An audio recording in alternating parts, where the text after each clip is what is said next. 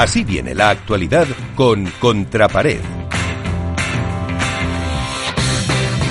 La actualidad, eh, ¿con qué nos quedamos? Eh, Iván, eh, ¿qué quieres destacar? ¿Qué quieres contarnos?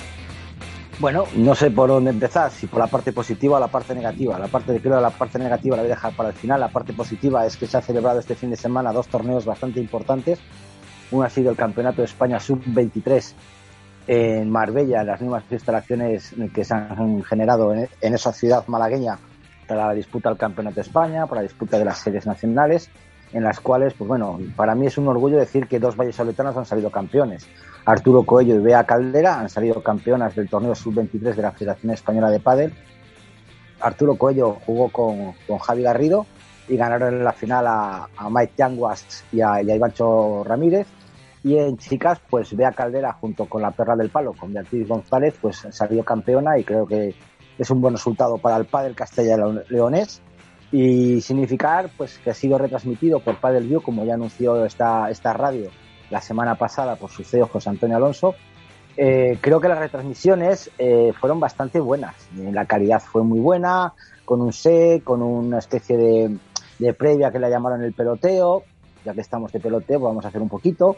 Eh, la verdad que fue bastante bien la retransmisión, la calidad, y yo creo que bueno, que es algo positivo el verlo gratis, además desde 16 de final, que eso fue muy positivo. A mí me llegaron bastantes mensajes por WhatsApp que si lo estábamos viendo, que, me parecía, y hay que decirlo, muy bien, la retransmisión bien, además Javi Peña sabe mucho de pádel, es un profesional y un entrenador que sabe mucho cosas técnicas y qué mejor que estar acompañado por un jugador profesional como es el caso de, la talla de Mati Marina, gran amigo del mangazo. Entonces, bueno, yo creo que las retransmisiones fueron muy buenas, de buena calidad y que, bueno, pues como todo, pues, tienen cositas que, mejorar, que esperemos que, para el Campeonato de Europa, que también van a retransmitir, veremos a ver si ese ya es de pago o todavía gratis, pues eh, vayan mejorando. Creo que eso es muy bueno. Otro torneo también para mí, que también he visto por internet, he sido el torneo APT Tour eh, del circuito profesional de, de Pastor en Portugal, en Lisboa. Eh, bueno, yo lo he estado viendo por retransmisión y yo creo que hay que destacar dos cosas. Bueno, sobre todo la, bueno, la final. La final fueron, la ha ganado Chiostri Alfonso contra los otros favoritos que son los brasileños Estefano Flores y, Julia, y Julio Giulianotti. Pero me quedo con todo una cosa, con un nombre, Willy Laoz. 49 años, llegar a semifinales en semifinal, en cuartos de final, ganar un partido a dos chavalitos jóvenes de argentinos por 6-7, 7-6, 7-6, espectacular. Un cruce que jugaron en cuartos contra un tal Maru Lasagis que algo de padre sabe. Y yo creo que ver a Willy Laoz en esos torneos con ese nivel y que todavía tenga el físico de aguantar a esos chavales y sobre todo la mano que tiene me parece realmente impresionante y hay que, hay que destacarlo. Ahora más que decir que durante esta semana también se va a celebrar el Máster de, de, de, Portugal del circuito APT, que también habrá que estar viendo lo interesante, porque bueno, siempre es bueno volver a oír voces conocidas como la de Oscar Solé y, veremos a ver cómo, cómo se evoluciona. Otra parte positiva de este, de este fin de semana, obviamente, la inscripción de Fernando Velasteguín en el circuito profesional que va a jugar un torneo aquí en Valladolid. Eh, está claro que la recuperación de Vela ha sido mágica, ha sido brutal y el verle apuntado con, con Sancho es una noticia muy importante, muy buena para el padre y veremos a ver cómo llega, en qué situación llega. Pues eh, hace poco se le entrevistaba a, a, a Sancho en, en el periódico de aquí de Valladolid, en el norte de Castilla, y comentaba que bueno, pues que iban a haber sensaciones. Está claro que si Vela vuelve, vuelve con todas las de la ley, pero iban a haber sensaciones y que no iban a forzar, que si tienen que llegar a cuartos y, y, y y retirarse o semifinales, pero yo creo que Vela es de los que si entra en una pista lo va a dejar absolutamente todo. Eh, hoy martes estaba, lloviendo en Valladolid, eh, se ha tenido que retrasar el inicio de la jornada, hasta se han ido retrasando el, inicio de la jornada, me parece que han empezado a las once y media de la mañana en vez de a las diez en la Plaza Mayor. Y bueno, eh, la parte negativa todos la sabemos, ha sido para mí, yo voy a decir, yo lo voy a decir bien claro, es el veto profesional del circuito profesional a esta radio y más concretamente a Contrapared. Se pidió la acreditación de Capital Radio en mi nombre y se la denegaron. La excusa fue eh, el COVID, pero el COVID ahora en Valladolid estamos en fase 1, o sea, ya casi casi estamos en plena normalidad. El sábado se van a quitar las mascarillas.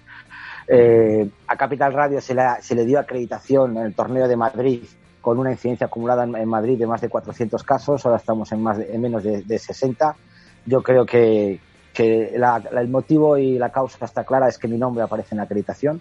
También la, la fui solicitada por otro medio de comunicación en el cual trabajo aquí en Valladolid, que lo, lo voy a decir, no, no importa, es Estudio Padel, también me la denegaron. A mi compañero del programa también me la denegaron, pero en cambio a, a la radio que la ampara sí que se la han dado. O sea, a Es Radio sí se la han dado, pero al programa que, es el que estamos nosotros no nos lo dan. Es el caso obvio de Capital Radio. Como aparezco mi nombre, no lo dan. Yo creo que hay que decirlo, no sé, me seguirán cayendo palos, pero bueno, yo voy con la bandera alta de la libertad de expresión, de la libertad de información y creo que, que, no es justo porque no me, ya me he enterado que hay otros medios de comunicación y otros fotógrafos que tampoco les han dado acreditación en Valladolid. Es más, a, a medios oficiales, a medios oficiales, eh, solo les sabéis que solo dan una acreditación. Bueno, uh -huh. pues para que tener más de una o, o más de dos, porque hay periódicos y medios que solo puede ir una persona o ese día está de descanso, puede ir otra, han tenido que pedir más de una acreditación, no se la daban, ya ha tenido que intervenir la propia organización de Madison para conceder esa, esa acreditación. Y os voy a dejar un solo detalle.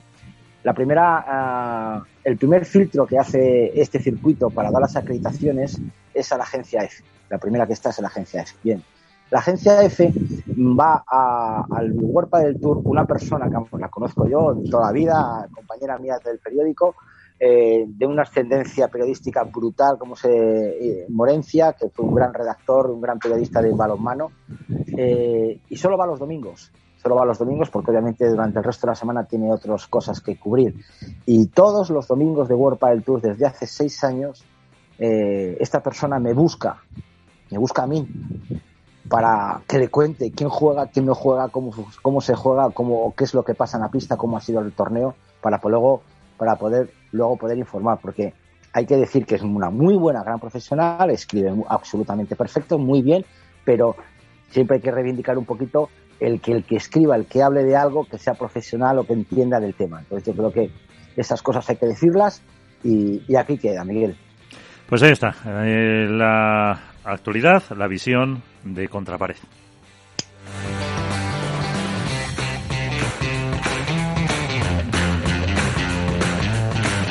Esto es Padel en Capital Radio.